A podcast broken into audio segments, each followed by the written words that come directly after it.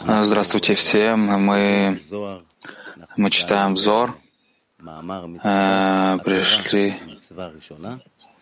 пришли к, кстати, присловие заповеди Торы, заповедь первая, 193 пункт, и почувствуем силу, которая заложена в Зоре. А сейчас посмотрим клип э, доктора Рава Михаила Атман.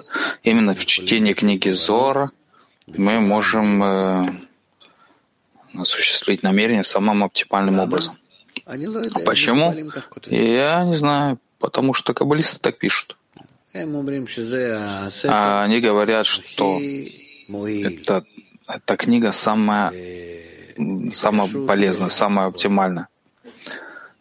Самым оптимальным образом связаться с Творцом.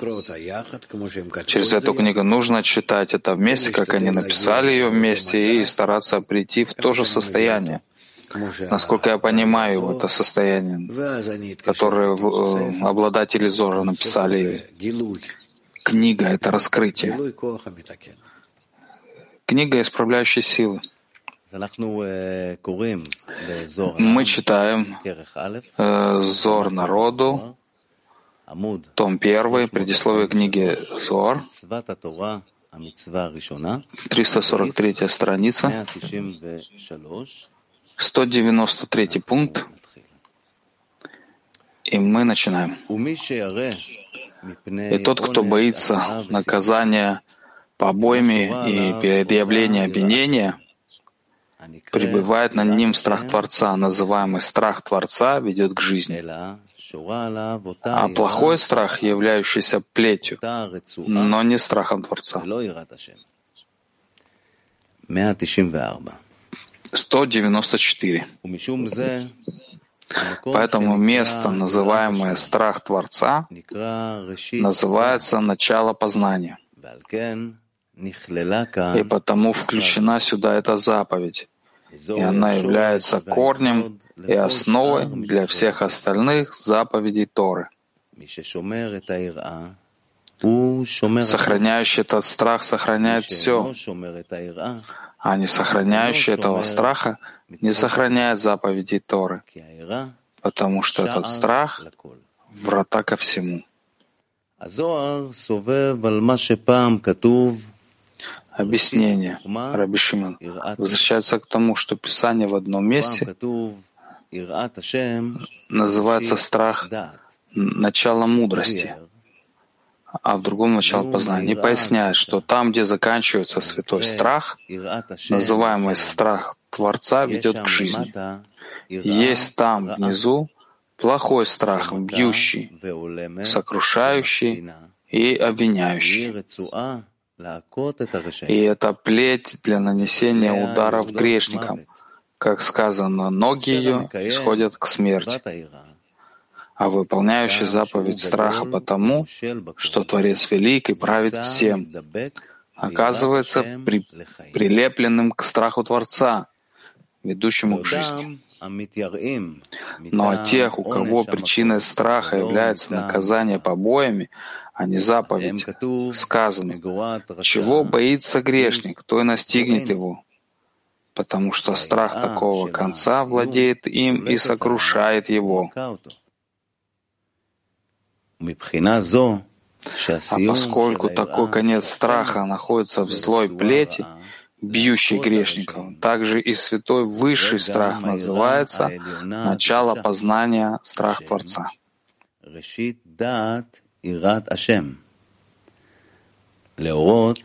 И это указывает нам, что нужно прилепиться только к его начальному свойству — страху Творца, ведущему к жизни, и беречь себя от первого страха, то есть злой плети. И с помощью этого исправляется прегрешение, связанное с древом познания. 195. Поэтому сказано в начале, что означает страх, сотворил всесильный небо и землю, ибо нарушающий эту заповедь нарушает все заповеди Торы. И наказание того, кто нарушает ее, заключается в том, что эта злая плеть, плохой страх, бьет его. И в речении земля же была пуста и хаотична, и тьма над бездной, и Дух Всесильного. Говорится о четырех видах наказаний, которым подвергаются грешники. 196. Пустота — это удушение, как сказано, полоса опустошения и веревка для измерения. Хаотично. Побивание камнями, то есть камни, падающие в великую бездну для наказания грешников. И тьма — это сожжение, как сказано, ибо и было, когда вы услышали голос из мрака, а гора пылала огнем до сердца небес, тьма, облако и мгла. И это сильный огонь, посылаемый на головы грешников, чтобы сжечь их. Пояснение сказано, те, кто выполняет заповедь страха Творца не по той причине, что она заповедана царем, а только из-за страха наказания, попадают, попадаются в западню, в западню клипы, называем пустота, и удивляются при этом, почему же они не понимают мысли и речи Творца. Эта клипа сравнивается с веревкой, которая затягивается на шее человека, перекрывая воздух святости и лишая его дыхания жизни. И сказано, полоса опустошенная верка для измерения. В первом отрывке сказано полоса опустошения, а во втором — веревка для измерения. И одно объяснение объясняет другое, то есть значение слов «полоса опустошения» являются слова веревка для измерения, ибо согласно полосе и мере опустошения его, такова мера веревки, которые накидывают на его шею ситрахра, иная сторона, и удышает его, как сказано, влекущий грех вервями обмана. Поэтому хаотично это побиение камнями. Когда он уже пойман ситрой ахра, одной стороной, набросившей петле, петлю на шею его, у них, у клепот, есть силы поступать с ним, как им вздумается, либо побить его камнями, либо предать сожжению, либо покарать отсечением головы. Побиение камнями означает, что голова его забита дурными желаниями и мыслями, увлекающими его в великую бездну, чтобы наказать его. Тьма — сильный огонь, посылаемый на головы грешников — чтобы сжечь их. То есть Ситра Ахра вращает их на сильном огне до тех пор, пока не сжигает в них всю жизненную силу святости. 197. И дух — это отсечение головы мечом, потому что Руах Сара, ураган и ветер, это острый меч, сжигающий все внутри, как сказано, пламя обращающегося меча и он называется Дух. Это наказание тому, кто нарушает заповеди Торы, перечисленные после заповеди страха, который называется началом и включает все их. Ведь за словом начале, означающим страх, следует пустота, хаотично, тьма и дух. И это четыре вида смертной казни. Отсюда и далее остальные заповеди Торы. Объяснение. Ситрахра насылает на него ураганный ветер, который словно острый меч отсекает голову от тела, прекращая жизнь его. И это наказание тому, кто нарушает заповеди Торы, перечисленные после заповеди страха, который называется началом и включает все их. Ведь все заповеди Торы включены в два первых речения от в начале и досказал Всесильный, да будет свет. А, а упомянутое наказание полагается тому, кто нарушает заповеди Торы. И это четыре вида смертной казни, подразумеваемые в словах «пуста», «хаотично», «тьма» и «дух», и перечисленные после заповеди страха, называемого начала и подразумеваемого в отрывке «в начале сотворил Всесильный». Таким образом, первое речение — это страх, начало, основа страха, ведущего к жизни.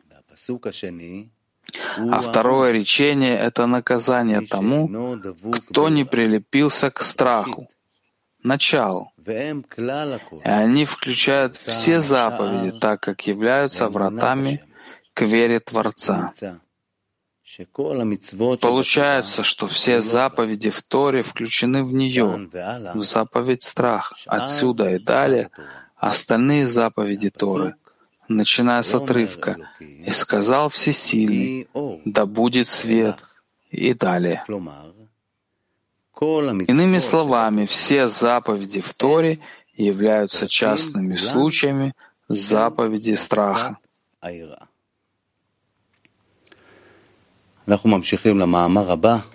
Мы продолжаем в следующей статье. Заповедь вторая. המצווה השנייה זו מצווה שמצוות היראה נאחזת בה ואינה יוצאת ממנה לעולם, והיא אהבה. שיואב אדם את אדונו אהבה שלמה. ומהי אהבה שלמה? Зои Аава Раба, шекатув, Вторая заповедь. Вторая заповедь — это заповедь, которая включена в заповедь страха и никогда не выходит за пределы ее. Это заповедь любви. Должен любить человек господина своего совершенной любовью, что означает совершенная любовь это большая любовь, о которой сказано. «Ходи передо мной и будь непорочен». Непорочен означает совершенно в любви. И слова есть зависимая любовь, приходящая вследствие множества благ, дарованных ему Творцом, и благодаря этому человек сливается с ним сердцем и душой. Но хотя он и слит с Творцом в абсолютном совершенстве, все же такая любовь считается несовершенной. И об этом сказано — со всесильным ходил Ноах, то есть Ноах нуждался в укреплении, так как его поддерживало то множество благ, которыми наполнял его Творец.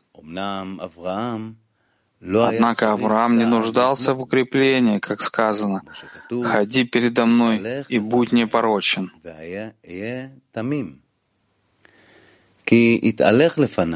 «Ходи передо мной» означает без поддержки, только лишь предо мною. Хотя ты и не будешь знать, иду ли я за тобой, чтобы поддержать тебя. Это совершенная любовь, большая любовь. Даже если я не даю тебе ничего, все же твоя любовь будет совершенной, чтобы слиться со мной всем сердцем и душой. 199. Сказал Раби Эль-Азар, «Отец мой, я слышал, что значит любовь в совершенстве». Ответил ему, «Расскажи это, сын мой, в присутствии Раби Пинхаса, поскольку он находится на этой ступени». Сказал Раби Лазар, большая любовь — это совершенная любовь, пребывающая в совершенстве с обеих сторон. Если нет ее в обеих сторонах, она не является любовью в совершенстве, как подобает. Мы перейдем посмотреть клип Рава. Человек может думать э, о тысяче мыслях вместе. Это складывается внутри. Кли, он как, он как клубок э, для вязания, как связанный клубок. Так это кли. Есть там внутри множество, множество мыслей, намерений, состояний, все вместе. Да. Мы это почувствуем. Посредством этого мы приходим к состоянию, что нет времени.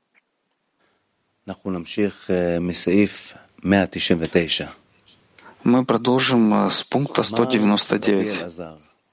Сказал Раби Алязар, отец мой, я слышал, что значит любовь в совершенстве. Ответил ему, Расскажи это, сын мой, в присутствии Раби Пинхаса, поскольку он находится на этой ступени. Сказал Раби Лазар, большая любовь — это совершенная любовь, пребывающая в совершенстве с обеих сторон. Если нет ее в обеих сторонах, она не является любовью в совершенстве, как подобает. Объяснение. Попросил его рассказать о свойстве большой любви в присутствии Раби Пинхаса, поскольку тот уже достиг свойства большой любви во всем ее совершенстве. И во всех деталях поймет сказанное им, что совершенная любовь находится в совершенстве с обеих сторон, как суда, так и милосердия. И даже если Он забирает душу твою, твоя любовь к Творцу должна быть в полном совершенстве, как и в то время, когда Он дарует тебе все блага в мире. Пункт 200. Рассматриваются две стороны любви к Творцу. Есть такие, кто любит его за дарованное, за дарованное богатство, долголетие, за то, что человек окружен сыновьями, обладает властью над своими врагами, за то, что он удачлив на путях своих. Благодаря всему этому он любит его. Но если все изменится, и Творец сделает так, что колесо удачи обернется для него суровым судом, он возненавидит его и вовсе не будет испытывать к нему чувство любви.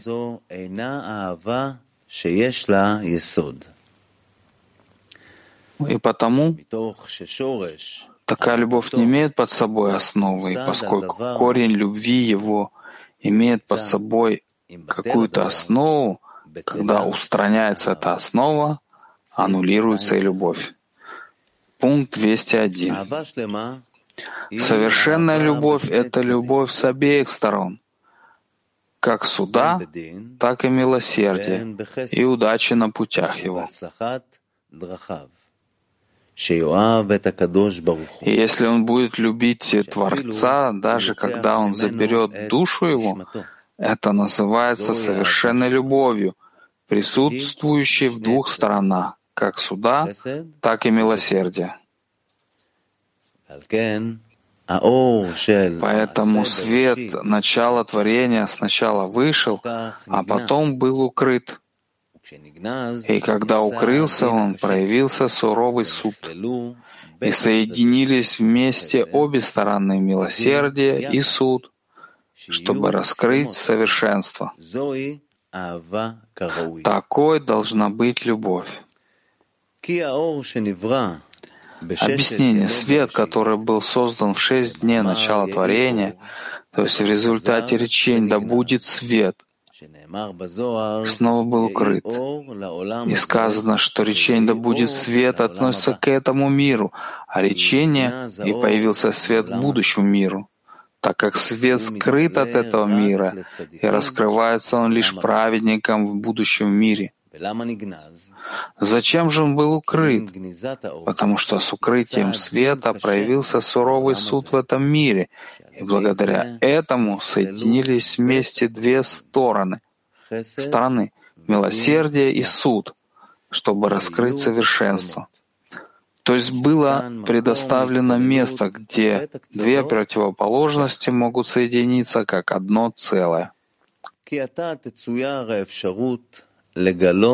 Ибо теперь представилась возможность раскрыть совершенство любви даже в тот час, когда Творец забирает его душу, и дается место для совершенства любви.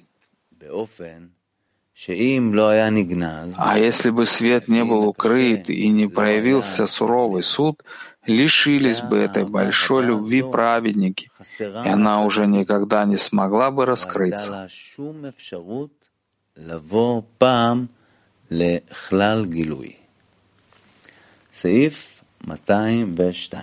Пункт 202. Привлек его к себе Раби Шимон и поцеловал. Подошел Раби Пинхас и, поцеловав, благословил его. Сказал, «Несомненно, Творец послал меня сюда.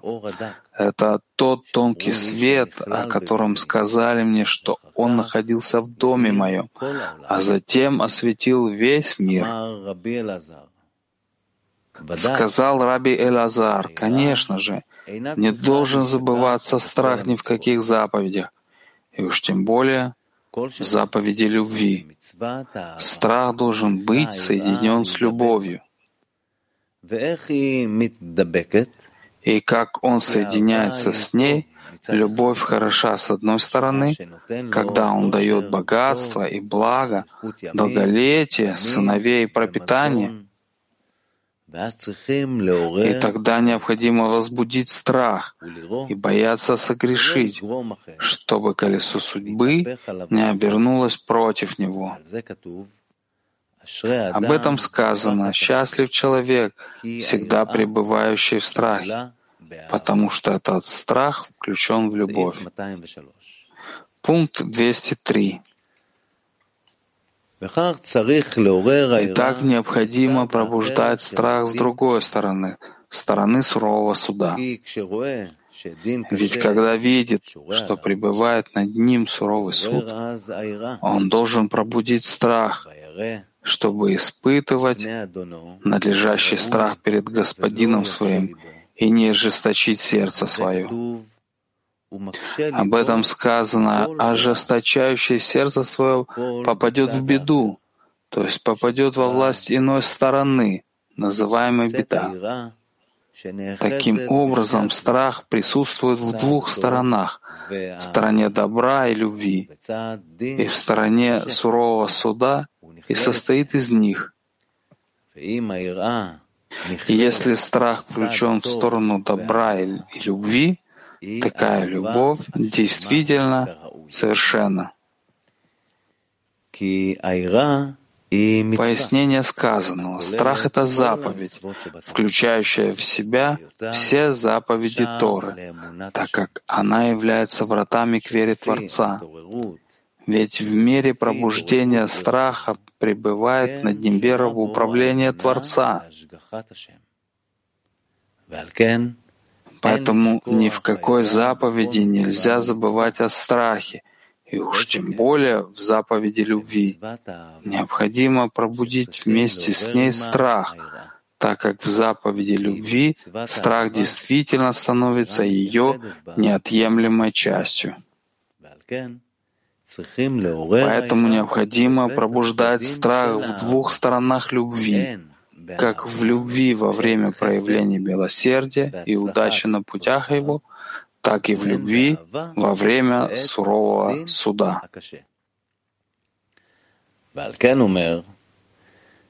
Поэтому сказано, страх должен быть соединен с любовью.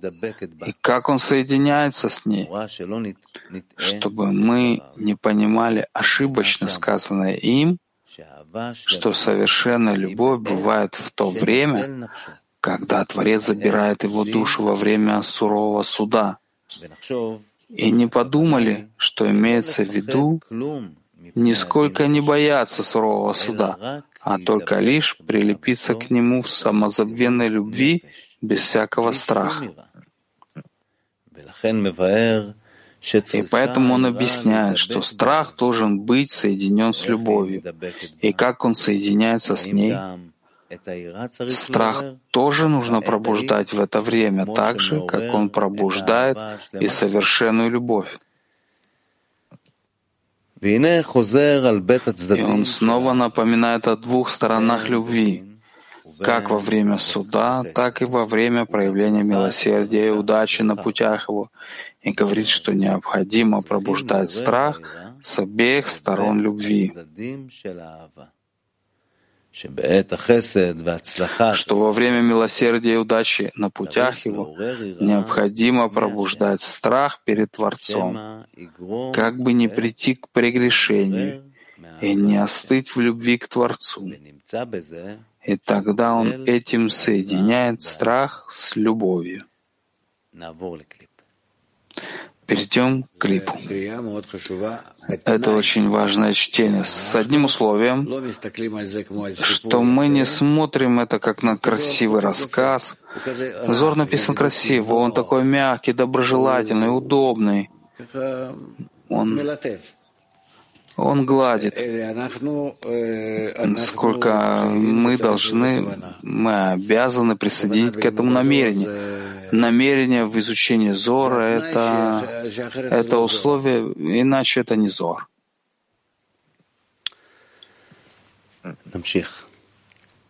Продолжим. И также с другой стороны любви, во время сурового суда, он должен пробуждать страх перед Творцом, чтобы не ожесточилось сердце его, перестав внимать суду. Тогда и здесь он соединяет страх с любовью. Если он так действует, то всегда пребывает в совершенной любви, как и подобает и о включении страха в любовь со стороны милосердия, он приводит высказывание «Счастлив человек, всегда пребывающий в страхе». И поясняет слово «всегда», говоря, что даже в то время, когда Творец добр по отношению к нему, он должен все равно бояться его, как бы не прийти к прегрешению. А в отношении того, как включить страх в любовь со стороны суда, он приводит высказывание, а ожесточающее сердце свое попадет в беду, которая означает, что нельзя ожесточать сердце свое во время суда, что бы ни произошло в мире. Ведь тогда он упадет в ситру Ахра, которая называется бедой. Но нужно тогда как можно сильнее пробуждать страх, испытывая боязнь перед Творцом, и связать страх с совершенной любовью Его в это время. Но как первый, так и второй страх у него не ради собственной выгоды, а единственно из боязни, как бы не уменьшилось доставление наслаждения Создателю его.